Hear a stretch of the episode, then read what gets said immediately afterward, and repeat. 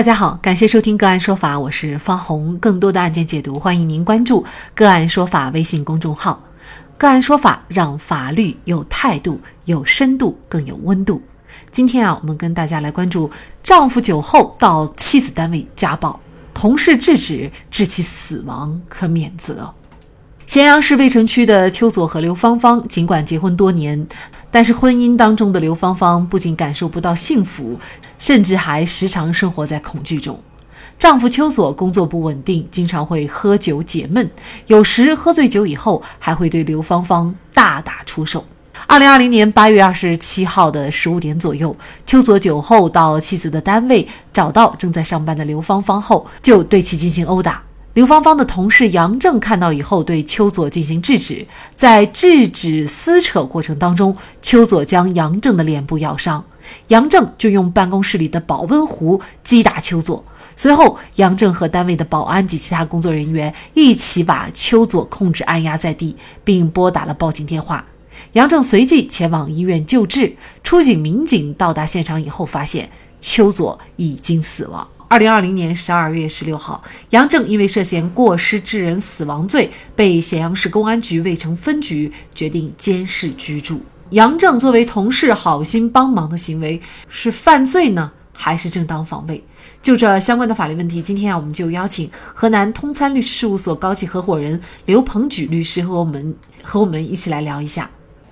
呃，主持人上午好，各位听众朋友们上午好。嗯，好，非常感谢刘律师哈。呃，那么这个案件呢，和邱佐的死亡后果相比呢，杨正也只是脸部被邱佐咬伤了，但是呢，杨正的这种侵害对方的行为却导致了邱佐的死亡。那么这是不是已经防卫过当了呢？您怎么看？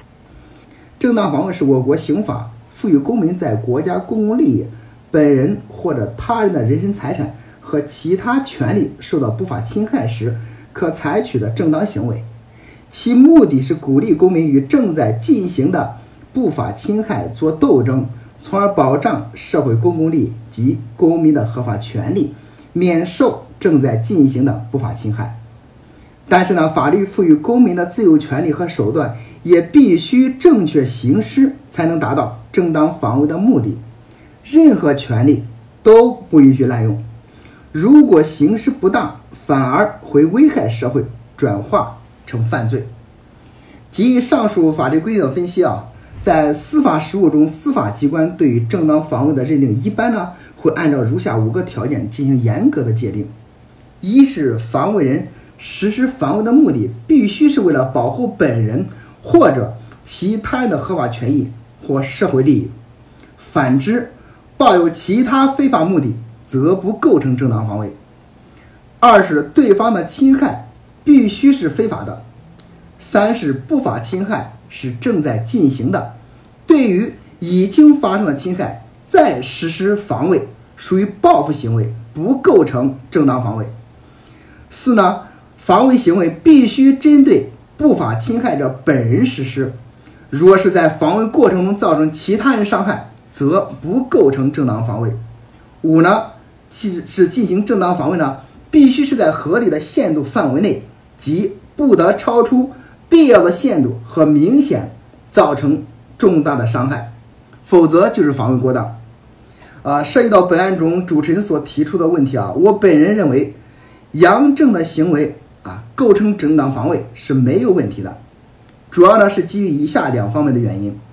结合案发当时的情形啊，刘芳芳的同事杨正看到后对邱佐进行制止，在制止撕扯过程中，邱佐将杨正的脸部咬住。结合该语境啊，我们会注意到这个情形，即邱佐对杨正的撕咬属于不法侵害的正当时。那么在这种情况下，杨正出于防卫的本能，拿起办公室的保温壶击打邱佐。后续对邱佐进行按压，更是为了控制邱佐继续实施危害，也就是为了制止邱佐的不法侵害的行为。再呢，就是对邱佐死亡的这个严重后果，我们结合本案啊，咸阳市渭城区公安局司法鉴定中心出具的魏公司法鉴法医自二零二一十一号鉴定文书认定，邱佐系因患高血压性心脏病及冠心病致急性心源性循环功能衰竭死亡。被按压在地面或被限制体位的行为是诱发起急性心源性循环功能衰竭的主要因素。建议被按压在地面或被限制体位的行为对于死亡的参与度为百分之五至百分之十。由此呢，可以看出杨正的防卫行为对于邱佐的死亡后果的参与度为百分之五至百分之十。由于参与度低呢，所以邱佐的死亡的后果与杨正的行为关联性不大。啊，结合上述分分析呢，我本人认为杨正的行为是正当防卫，而不是防卫过大。那其实这个案件比较特殊哈，就是邱佐他是有严重的心脏病，他的死亡呢，其实应该说通过鉴定以后呢，跟他的心脏病是有着非常大的关系。假如说邱佐他没有心脏病的话，杨正他用保温壶去击打邱佐，呃，那么在这种情况下，杨正就不构成正当防卫了吗？如果邱佐没有心脏病啊，就是死亡就是杨正用保温壶击打导致。在这种情况下呢，杨正的行为可能构成一个防卫过当，因为呢，根据我国刑法第二十条第二款的法律规定，正当防卫明显超过必要限度，造成重大损害的。应当负刑事责任，但是呢，应当减轻或者免除处罚。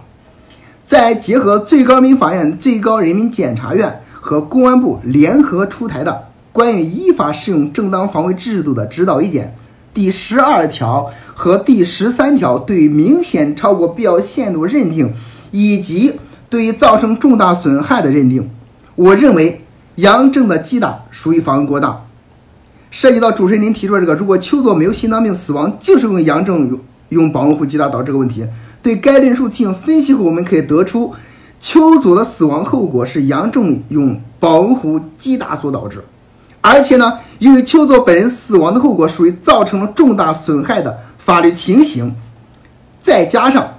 本案涉及的一个邱佐的私有的这个不法侵害啊，他这个行为是不是对杨正的生命安全？构成威胁，这呢就存在一个紧迫性和危险性程度的评判。在此呢，本人认为，邱佐私有的非法侵害行为，并不对杨正的生命安全构成一定的威胁，其私有不具有紧迫性和危险性的法律情形。综上呢，由于邱佐私有行为对杨正的生命安全不具有相应的威胁性，杨正的击打行为可能是。造成邱佐死亡的直接原因，由于该严重后果的存在，杨正的行为已经超出了法律规定的表现度，这种行为属于防卫过当。那如果哈这个案件当中啊，因为杨正呢可能和邱佐是首次见面，他可能不知道邱佐其实是有严重心脏病的啊。那假设他知道邱佐有严重的心脏病，但是呢他仍然用保温壶去击打的话，那么像这种行为仍然会构成正当防卫吗？呃，这个可能够不上正当防卫了。如果说杨正明知邱佐有严重的心脏病，他明知啊这种此种条件下，杨正。还用保温瓶进行击打，那么杨正啊，他就存在主观上的一个间接故意，即放任邱佐有心脏病发作，而导致这个这种危害后果的发生发生。那这种情况下，他可能就构成故意犯罪了。二零二一年十月二十六号，咸阳市渭城区人民检察院认为杨正的行为不构成犯罪，决定对杨正不起诉。这样的认定无疑再次鼓励我们大家要敢于和不法行为做斗争，也弘扬了社会正气。然而，正当防卫在法律上的认定也是非常严格的，所以大家在防卫的时候把握好度非常重要。好，在这里再一次感谢河南通参律师事务所高级合伙人刘鹏举律师。